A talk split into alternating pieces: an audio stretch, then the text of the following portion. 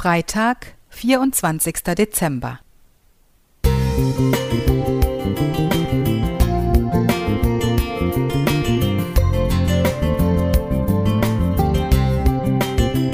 Ein kleiner Lichtblick für den Tag.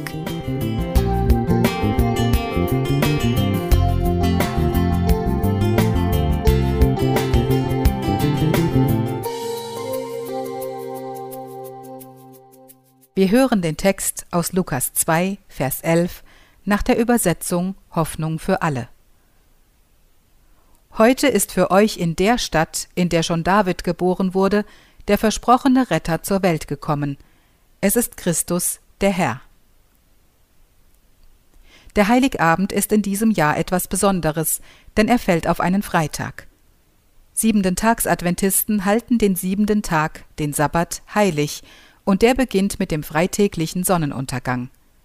Deshalb feiern wir genau genommen 52 Mal im Jahr einen heiligen Abend und nicht nur am 24. Dezember, an dem der größte Teil der Christenheit die Geburt Jesu feiert. In einer Nacht vor 2024 Jahren geschah das bis dahin größte Ereignis der Heilsgeschichte. Gott wurde Mensch. Allerdings, das Datum dieses Geburtstags ist uns nicht offenbart. Wir finden in der Bibel viele genaue Zeitangaben von gewöhnlichen Anlässen, wir finden aber keinen Anhaltspunkt für die Datierung der Menschwerdung des Gottessohns. Wollte Gott vielleicht, dass wir nicht nur einmal im Jahr daran denken, sondern täglich? Denn die Auswirkung dieses Geschenks bereichert und erhält doch unser Leben jeden Tag. Das ist ja das Größte am Geschenk Gottes, es ist unerschöpflich.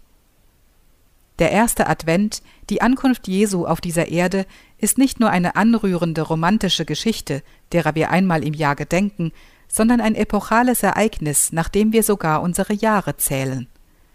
Es ist grundlegend, denn ohne die Krippe gäbe es kein Kreuz vor den Toren Jerusalems und keine Krone auf der neuen Erde. Die Botschaft jener einmaligen Nacht übertrifft jede andere Nachricht. Christus der Retter ist da. Es ist das größte Geschenk, das je gemacht worden ist. Darum beschenken wir einander an Weihnachten.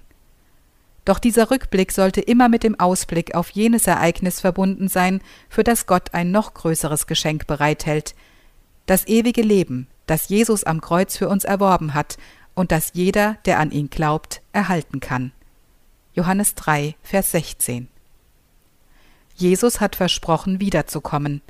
Das ist dann der zweite Advent der Heilsgeschichte, an dem Jesus seine Brautgemeinde heimholt, um mit ihr Hochzeit zu feiern.